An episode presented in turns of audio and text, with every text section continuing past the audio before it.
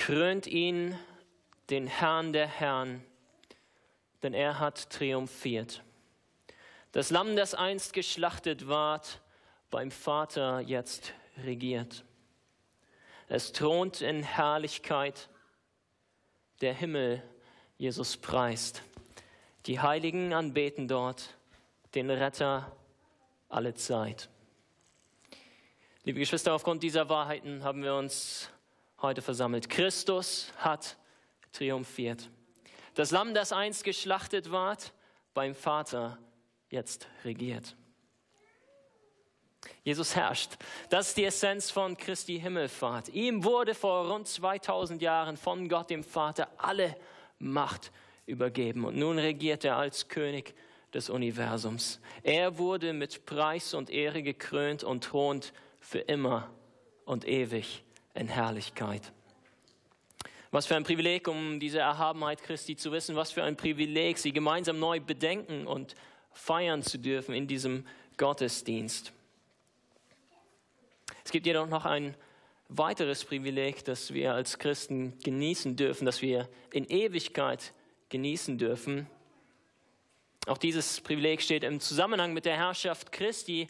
Und wie ich meine, es ist ein Privileg, das leider nur allzu oft unbeachtet bleibt. Nämlich die Tatsache, dass wir, die wir mit Christus verbunden sind, mit ihm in Ewigkeit herrschen werden. Die Tatsache, dass auch wir eines Tages mit Preis und Ehre gekrönt werden. Ich will es noch einmal anders formulieren. Weil Jesus in Ewigkeit herrscht, wird auch jeder Mensch, der zu ihm gehört, in Ewigkeit regieren. Und mein Ziel in dieser Predigt ist es, euch diese Wahrheit zuerst von der Bibel her aufzuzeigen und dann gemeinsam mit euch einige Auswirkungen von diesen Wahrheiten ähm, auf unser Leben abzuleiten. Meine drei Hauptpunkte heute Morgen lauten dabei folgendermaßen. Erstens, der Mensch ist geschaffen, um zu herrschen. Der Mensch ist geschaffen, um zu herrschen. Zweitens, der perfekte Mensch, Christus, herrscht schon jetzt. Und drittens, der Mensch, der mit Christus verbunden ist, wird in Ewigkeit herrschen.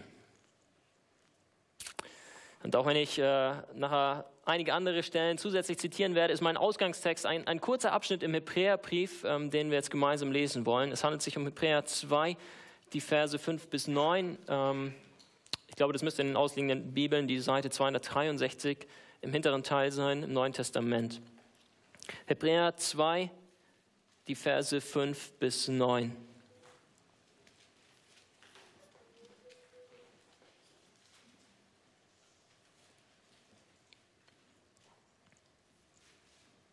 Wir lesen das lebendige Wort Gottes.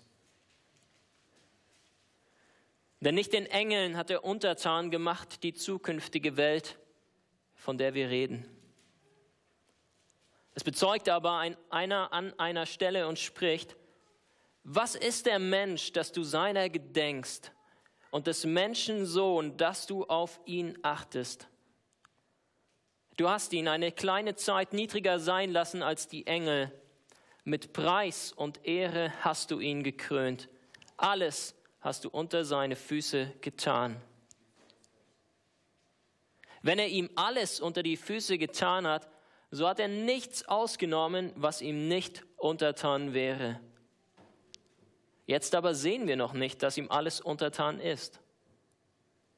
Den aber, der eine kleine Zeit niedriger gewesen ist als die Engel, Jesus sehen wir durch das Leiden des Todes gekrönt mit Preis und Ehre, denn durch Gottes Gnade sollte er für alle den Tod schmecken.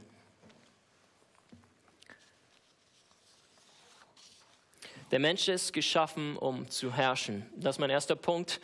Und das ist es, worauf der Schreiber des Hebräerbriefes sein Argument in diesen Versen aufbaut. Bevor wir dazu kommen, lass mich aber kurz den Zusammenhang des, des Abschnittes zu den vorherigen Versen erklären. Im, Im größeren Kontext geht es um die Erhabenheit Christi über die Engel. Jesus ist größer als die Engel, sagt der Verfasser. Aber er geht noch einen Schritt weiter. Die Engel, sagt er, sind sogar für uns Menschen nur dienstbare Geister. Schaut mir zurück, Kapitel 1, Vers 14. Dort heißt es, sind sie nicht allesamt dienstbare Geister, ausgesandt zum Dienst um derer willen, die das Heil ererben sollen? Ja, der Autor spricht also von einem zukünftigen Heil. Er spricht von einem Heil, welches bestimmte Menschen ererben werden. Und die Engel sind einzig zu dem Zweck ausgesandt, diesen Menschen zu dienen. Und dann redet er in Kapitel 2, Vers 3 wieder von diesem Heil, beziehungsweise von, von dieser Errettung, wie man das Wort auch übersetzen könnte. Äh, diesmal ist es jedoch eine Ermahnung, die er ausspricht. Er sagt in Kapitel 2, Vers 3, wie wollen wir entrinnen, wenn wir ein so großes Heil nicht achten? Ja, der Schreiber sagt also, ich spreche hier nicht von irgendeinem Heil, nicht von irgendeiner Errettung, nein, es ist ein großes Heil, eine, eine fantastische Errettung, genialer, als ihr es euch vorstellen könnt. Und deshalb achtet dieses große Heil. Wer diese Errettung ignoriert, wer, wer keinen Pfifferling darauf gibt, wird nicht ent, äh, entrinnen. Und, und die Frage ist, warum ist dieses Heil so groß? Warum ist diese Errettung so genial? Warum sollten wir sie nicht missachten? Nun, ab Vers 5 gibt uns der Verfasser die Antwort. Denn nicht den Engeln hat er untertan gemacht die zukünftige Welt, von der wir reden. Er sagt also, wenn ich, wenn ich von dem Erbe des großen Heils rede, dann geht es um die zukünftige Welt. Es geht um die Frage, wem diese zukünftige Welt untertan sein wird. Und das Erste, was, was ihr wissen müsst, ähm, ist, diese zukünftige Welt, sie wird nicht Engeln untertan sein. Es sind nicht Engel, die diese Welt regieren werden. Schön mag der eine oder andere einwenden, ähm, das ist ja interessant, aber das macht doch das Heil noch nicht zu einem großen Heil für mich persönlich. Naja, sagt der Hebräerbriefschreiber, ich bin auch noch nicht fertig. Hör mal, was Gott schon im Alten Testament gesagt hat. Und dann zitiert er diese Verse aus Psalm 8, ähm, die wir vorhin schon gemeinsam gelesen haben. Ab Vers 6. Es bezeugt aber einer an einer Stelle und spricht, was ist der Mensch, dass du seiner gedenkst und des Menschen Sohn, dass du auf ihn achtest? Du hast ihn eine kleine Zeit niedriger sein lassen als die Engel. Mit Preis und Ehre hast du ihn gekrönt. Alles hast du unter seine Füße getan. Hier, sagt der Verfasser, haben wir eine verlässliche Aussage aus dem Alten Testament. Psalm 8 spricht erstmal ganz allgemein vom Menschen. Der, der Psalmist macht deutlich, dass der Mensch winzig ist im Vergleich zu Gott, zu seiner Größe, zu, zu seiner genialen Schöpfung. Und dennoch gedenkt Gott des Menschen, sagt er. Er lässt ihn zwar für eine kleine Zeit niedriger sein als die Engel, aber gleichzeitig krönt er ihn mit Preis und Ehre. Ja, alles hat er ihm unter die Füße getan heißt es dort in dem Psalm. Und wenn dem so ist, argumentiert jetzt der Schreiber des Hebräerbriefs weiter in Vers 8, wenn er ihm alles unter die Füße getan hat, na, so hat er nichts ausgenommen. Nichts ausgenommen, was ihm nicht untertan wäre. Logisch, oder? Wenn ihm alles unter seinen Füßen unterworfen ist, dann kann nichts ausgenommen sein. Das heißt, sagt der Hebräerbriefschreiber, hier haben wir die Antwort auf die Frage, wem die zukünftige Welt untertan sein wird. Dem Menschen. Und damit haben wir auch die, die Antwort, warum unser Heil so groß, warum es so genial, warum es so wunderbar ist. Unser zukünftiges Heil, liebe Geschwister, ist groß, weil Gott darin das zur Vollendung bringt, was er von Anfang an geplant hatte. Der Mensch wird endlich in Fülle der Schöpfungsabsicht Gottes entsprechen. Ja, ihr, ihr, kennt den, den Auftrag, den Adam und Eva im Garten Eden von Gott bekommen haben. Genesis 1, Vers 28. Und Gott segnete sie und sprach zu ihnen, seid fruchtbar und mehret euch und füllt die Erde. Und jetzt kommt's. Und machet sie euch untertan und herrschet über die Fische im Meer und über die Vögel unter dem Himmel und über das Vieh und über alles Getier, das auf Erden kriecht. Der Mensch ist geschaffen, um zu herrschen. Schon in der guten, perfekten Schöpfung Gottes hatten wir als Menschen den Auftrag, uns diese Erde untertan zu machen. Und dieser Auftrag, er wurde von Gott niemals widerrufen. Aber, und das ist jetzt ein großes Aber, das ist ein gewichtiger Einwand, Nach der Schöpfung ist ein Ereignis vorgefallen, welches es uns unmöglich macht, den Auftrag Gottes perfekt auszuführen. Der Sündenfall. Und seit dem Sündenfall herrscht der Mensch nicht mehr vollkommen über diese Erde. Im Gegenteil, er wird oftmals von ihr beherrscht.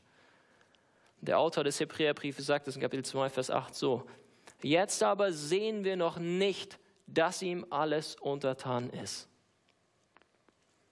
Und das ist absolut richtig. Oder wir schauen uns um in dieser Welt und wir müssen ernüchtert feststellen, wie hilflos wir oftmals sind. Naturgewalten, die uns nicht untertan sind. Tsunamis, Erdbeben, Dürreperioden, die kommen und gehen, wie sie wollen. Krankheiten, die uns aus heiterem Himmel überfallen, die uns nicht selten die Hoffnung auf jede Wiederherstellung rauben. gefährliche Tiere, Giftschlangen, Parasiten, die, die, die jährlich Tausenden von Menschen den Todesstoß versetzen. Ja, wir haben zwar als Menschen, sowohl individuell als auch kollektiv, gewaltige Leistungen vollbracht. Wir haben uns in vielerlei Hinsicht diese Erde untertan gemacht. Aber was auch immer wir sonst bezwungen haben mögen, den Tod haben wir nicht bezwungen. Nein, er bezwingt vielmehr jeden von uns. Er macht keine Ausnahme. Tagelöhner in Afrika sterben genauso wie Ärzte in Westeuropa. Hochgebildete Nobelpreisgewinner ähm, ebenso wie chancenlose Waisenkinder. Unsere Liebsten werden genauso hinweggerafft wie Menschen, mit denen wir uns im Leben vielleicht nicht sonderlich gut verstanden haben. Und der Hebräerbriefschreiber sagt in Kapitel 2, Vers 15, dass wir durch Furcht vor dem Tod alle versklavt sind. Das ist die traurige Situation, in der wir uns als Menschheit seit dem Sündenfall befinden. Anstatt zu herrschen, wozu wir ursprünglich geschaffen wurden, sind wir geknechtet. Und tief in uns drinnen wissen wir alle, dass es nicht so sein sollte. Wir sehnen uns nach Erlösung, wir sehnen uns nach Befreiung. Und die Frage ist, wer verschafft uns diese Befreiung? Wer erlöst uns vom Tod, sodass wir endlich in Fülle herrschen können? Und die Antwort ist Jesus, der perfekte Mensch, der jetzt schon regiert. Das ist der zweite Hauptpunkt dieser Predigt. Der perfekte Mensch Christus herrscht schon jetzt. Wir finden diese Wahrheit in Vers 9 unseres Abschnittes. Dort heißt es, den aber, der eine kleine Zeit niedriger gewesen ist als die Engel, Jesus, sehen wir durch das Leiden des Todes gekrönt mit Preis und Ehre, denn durch Gottes Gnade sollte er für alle den Tod schmecken. Der Schreiber des Hebräerbriefes, er greift noch einmal Psalm 8 auf und er sagt, nun bisher sehen wir zwar noch nicht, dass sich dieser Psalm erfüllt hat in Bezug auf die Menschheit allgemein. Bisher ist uns nicht alles untertan. Bisher sind wir nicht gekrönt mit Preis und Ehre. Aber wir sehen, wie sich dieser Psalm schon in dem einen wahren, perfekten Menschen erfüllt hat, nämlich Jesus Christus. Dieses, dieser Christus sagt, er, er ist gekrönt mit Preis und Ehre. Wir sehen diese Tatsache zwar nicht mit unseren physischen Augen, aber wir sehen sie mit den Augen des Glaubens. Wir sehen sie im Vertrauen auf das, was uns die Schrift über die Himmelfahrt Christi sagt. Und der Prophet Daniel hatte schon einige Jahrhunderte vor Christi Geburt ähm, seine Vision von dieser zukünftigen Krönungszeremonie. Wir lesen darüber in Daniel 7, Vers 13 bis 14, wo es heißt, ich sah in diesem Gesicht in der Nacht und siehe, es kam einer mit den Wolken des Himmels wie eines Menschen Sohn und gelangte zu dem, der uralt war und wurde vor ihn gebracht. Der gab ihm Macht, Ehre und Reich, dass ihm alle Völker und Leute aus so vielen verschiedenen Sprachen dienen sollten. Seine Macht ist ewig und vergeht nicht und sein Reich hat kein Ende. Der Menschensohn, von dem Daniel hier spricht, ist niemand Geringeres als Jesus. Er, der nicht nur wahrer Gott, sondern auch perfekter Mensch ist, hat als solcher vom Vater Macht, Ehre und Reich verliehen bekommen. Er herrscht, er regiert als König. Er sitzt auf dem Ehrenplatz zu Rechten Gottes, wie Paulus in Kolosser 3, Vers 1 sagt. In Jesus Christus hat sich Psalm 8 schon erfüllt. Wir können das sehen, wir können es erfassen im Glauben, sagt uns der Hebräerbrief.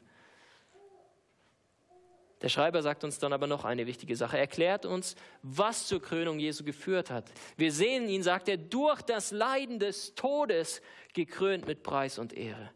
Ja, der, der Weg zur ewigen Herrschaft ging für Jesus also erst einmal durch das tiefste und dunkelste Tal, durch das je ein Mensch gegangen ist. Nur weil Jesus sich entäußert hat, nur weil er tatsächlich für einige Zeit geringer, niedriger war als die Engel, nur weil er letztendlich am Kreuz von Golgatha einen schrecklichen Tod auf sich genommen hat, ist er auch würdig, mit Preis und Ehre gekrönt zu werden. Ja, unser König, er ist kein Tyrann, der die Macht mit aller Gewalt an sich gerissen hat. Jesus Christus ist kein grausamer Despot, der sich an seiner eigenen Willkür ergötzt. Nein, wir, wir, wir haben einen Herrscher, den niemand an Demut übertrifft. Wir haben einen Fürsten, der nur deshalb erhöht wurde, weil er sich zuerst selbst erniedrigt hat. Und diesen Weg ist Jesus nicht nur für sich selbst gegangen. Nein, die herrliche Aussage von Vers 9 ist, dass Jesus durch Gottes Gnade für alle den Tod schmecken sollte. Er hat den Tod geschmeckt, nicht nur für sich allein, sondern in der Gnade Gottes für alle. Jesus wird uns hier vorgestellt als der zweite Adam. Durch den ersten Adam ist der Tod in die Welt gekommen und zu allen Menschen durchgedrungen. Und durch den zweiten Adam, durch Jesus, wurde der Tod besiegt, sodass die Menschen wieder gemäß ihrer ursprünglichen Bestimmung leben und herrschen können. Paulus drückt es in Römer 5, Vers 17 folgendermaßen aus. Denn wenn wegen der Sünde des einen der Tod geherrscht hat durch den einen, um wie viel mehr werden die, welche die Fülle der Gnade und der Gabe der Gerechtigkeit empfangen, herrschen im Leben durch den einen Jesus Christus. Das heißt, dass Psalm 8 nicht allein in Jesus erfüllt wurde, sondern dass Psalm 8 durch Jesus auch für uns die wir ihm nachfolgen, eines Tages Realität werden wird. Und damit sind wir beim dritten Predigtpunkt angekommen. Der Mensch, der mit Christus verbunden ist, der ihm angehört, wird in Ewigkeit herrschen. Zugegeben, in Hebräer 2 ist diese Wahrheit nur sehr versteckt enthalten. Ähm, in Vers 8 heißt es nur, jetzt aber sehen wir noch nicht, dass ihm, und damit ist der Mensch allgemein gemeint, dass ihm alles untertan ist.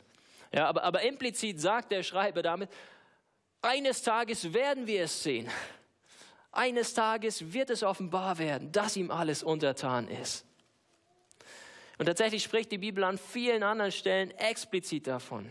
Ich, ich habe vorhin Daniel 7, 13 bis 14 zitiert, wo die Rede davon ist, dass Jesus Macht, Ehre und Reich vom Vater empfängt.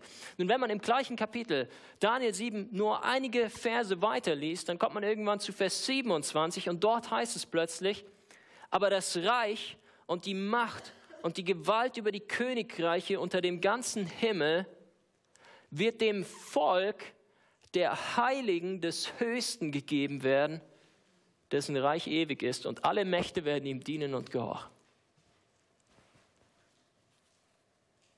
Ja, wem wird das Reich, die Macht und die Gewalt über die Königreiche unter dem ganzen Himmel gegeben? Dem Volk der Heiligen des Höchsten. Auf einmal erhält das Volk der Heiligen des Höchsten das Reich und die Macht. Genau die gleichen Worte, wie sie in Vers 14 verwendet wurden. Dort erhält Jesus, der Menschensohn, Macht und Königtum. Hier erhält plötzlich sein Volk Macht und Königtum. Und die Frage ist, was ist jetzt richtig? Wie passt das zusammen? Nun, die Antwort ist ganz einfach. Es ist beides richtig und es passt perfekt zusammen. Die biblische Lehre ist nämlich, dass wir, die wir zu Christus gehören, die wir sein Volk sind, eines Tages mit ihm herrschen werden. Ähm, wir könnten noch viele Stellen dazu studieren, aber ich möchte nur kurz ins letzte Buch der Bibel mit euch gehen, wo wir nochmal einen Ausblick bekommen auf den neuen Himmel und auf die neue Erde. Jesus verspricht seinen Nachfolgern in Offenbarung 3, Vers 21 folgendes. Er sagt, Offenbarung 3, Vers 21.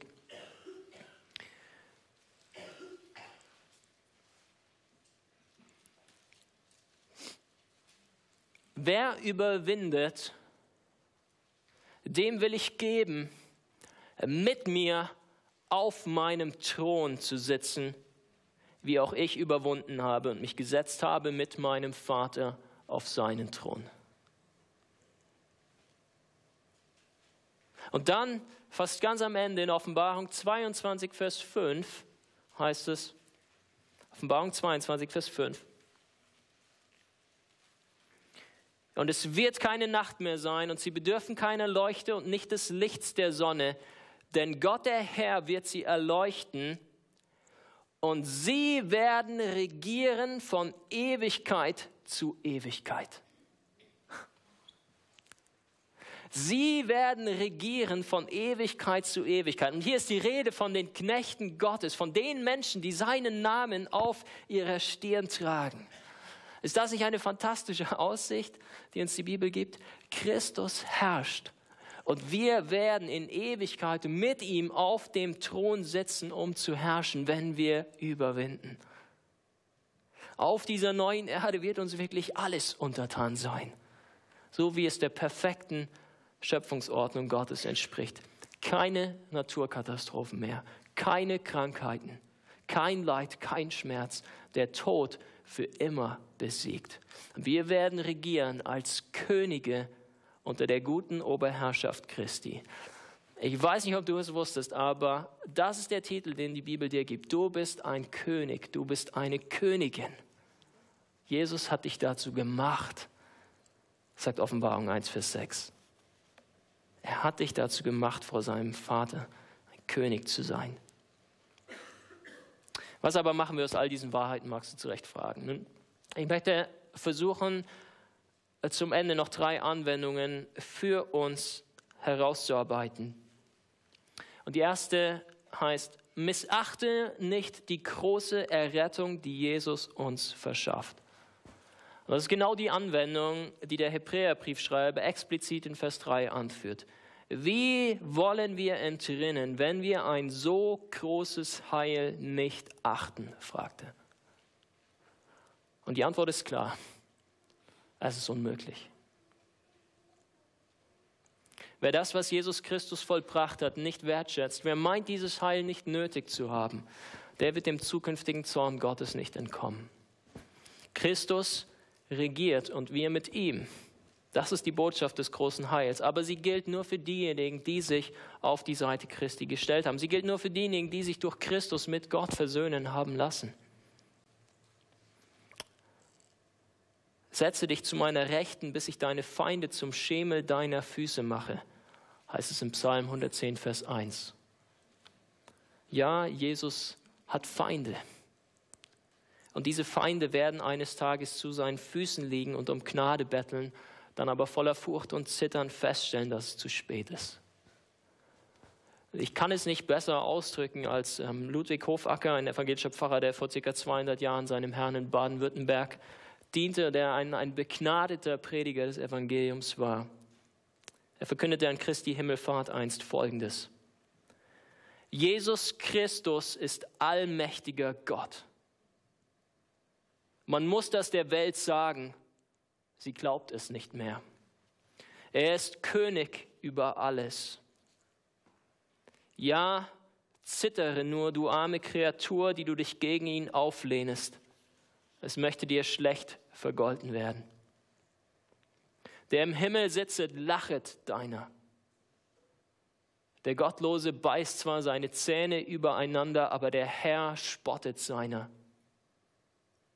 Bebe nur in den innersten Gründen, Sünder.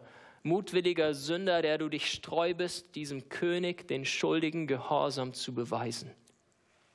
Der du unter allerlei Ausreden deinen Nacken seiner Herrschaft entziehst. Meinst du, du könntest seiner Herrschaft entfliehen? Mitnichten. Ihm kannst du nicht entfliehen. Er ist König über alles. Er kann dich finden. Du gehst hin, wohin du wollest. Seine allmächtige Hand kann dich überall erfassen und ereilen. Ach, lege dich doch noch freiwillig unter seine Füße und beweine da deine Sünde, auf dass du einst nicht mit Gewalt von dem Vater selbst zum Schemel seiner Füße gelegt und niedergestreckt werdest. Freunde, lasst uns nicht das große Heil missachten, das Jesus uns darbietet. Die zweite Anwendung lautet, schau auf Jesus, um dir die große Errettung vor Augen zu führen. Seht ihr, Geschwister, wenn wir auf diese Welt blicken, dann werden wir oftmals verzweifeln. Wenn wir die Vergänglichkeit, den Schmerz, die Krankheit und, und, und Sinnlosigkeit dieser Welt betrachten, wird unsere Hoffnung schnell schwinden. Wir wissen tief in uns drin, so soll es eigentlich nicht sein. Aber wir können nichts dagegen unternehmen. Uns sind die Hände gebunden. Im Glauben jedoch erkennen wir, Christus regiert und das, was in ihm jetzt schon Realität ist, wird eines Tages auch für uns wahr werden. Jesus hat den Tod besiegt und weil wir mit ihm verbunden sind, werden auch wir den Tod eines Tages besiegen. Mit unserer Macht ist nichts getan. Wir sind gar bald verloren, dichtete Luther. Aber dann schrieb er weiter. Es streit für uns der rechte Mann, den Gott hat selbst erkoren. Fragst du, wer der ist? Er heißet Jesus Christ. Der Herr Zebaoth und ist kein anderer Gott. Das Feld muss er behalten. Schau auf Christus, vertraue auf Christus, richte dein Denken aus auf Christus. Er muss das Feld behalten und in ihm auch wir. Wenn du wieder einmal in deinem Leben mit Tod, Krankheit oder Katastrophen konfrontiert wirst, dann sag dem Teufel ins Gesicht, Psalm 8 ist meine Bestimmung. Du magst mir in diesem Leben übel mitspielen, aber eines Tages werde ich über dich triumphieren. Eines Tages wird mir alles untertan sein. Christi Sieg garantiert es.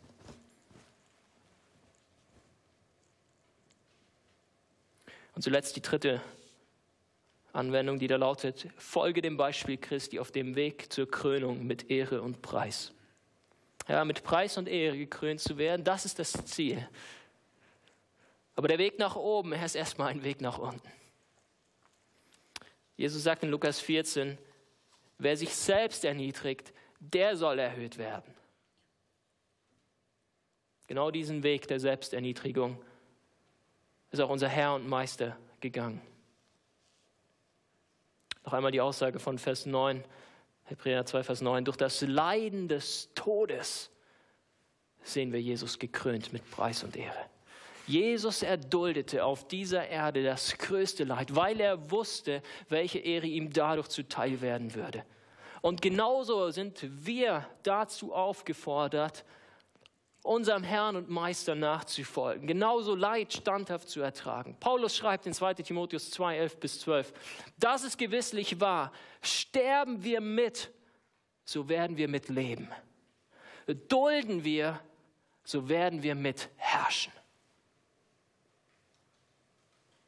Das ist unser Auftrag, Geschwister. Das ist unsere Verheißung. Wir sind dazu angehalten, in die Fußstapfen Christi zu treten. Ja, schon hier auf dieser Erde, indem wir uns ebenso aufopfern, wie Jesus sich für uns aufgeopfert hat. Indem wir uns selbst erniedrigen, so wie er sich erniedrigt hat.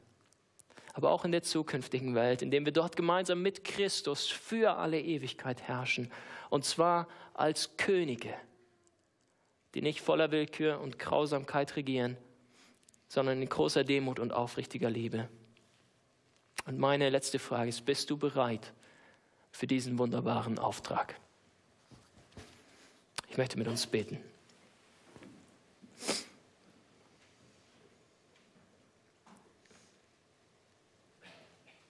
Vater, wir danken dir für diesen Tag, an dem wir unseren Blick ausrichten dürfen auf unseren aufgefahrenen Herrn unseren König Jesus Christus, der in alle Ewigkeit regiert.